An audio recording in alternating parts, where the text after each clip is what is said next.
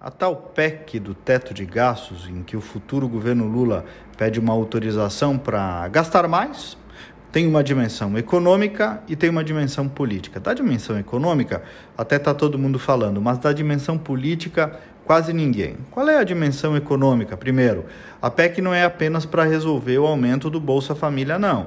Ela traz junto uma previsão de gasto extra de 198 bilhões por ano, por ano durante os quatro anos do governo Lula. Por sinal, os quatro anos é outro aspecto, é uma carta branca para gastar mais durante o governo inteiro. Praticamente rasga e coloca na lata do lixo todo aquele esforço feito especialmente no governo Temer, justamente para resolver o quê? A herança anterior. De quem? De Lula e de Dilma, que era do quê? Justamente para tratar do do excesso de gastos públicos. Estamos andando em roda, amigos. É um remember de uma receita econômica já aplicada, como eu falei aqui essa semana. Bom, essa é toda a consequência econômica da PEC, que já é grave. Agora, pouco sem observado, como eu disse no começo, a consequência política que ela pode gerar. Quem tem falado muito sobre isso a propósito, com maestria, é o jornalista Fernão Lara Mesquita.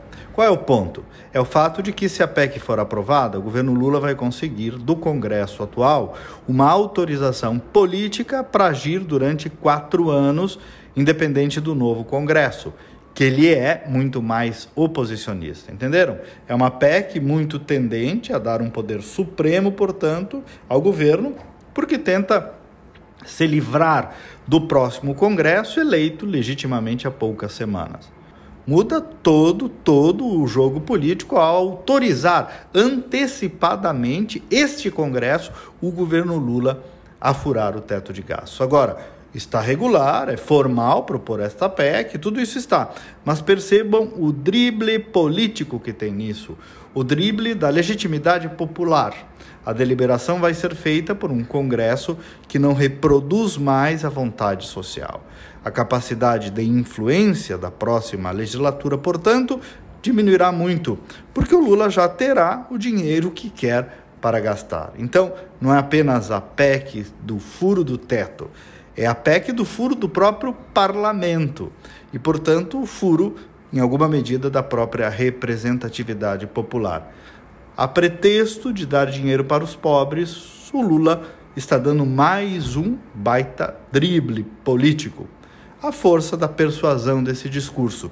E o Congresso, mais uma vez, claudicando.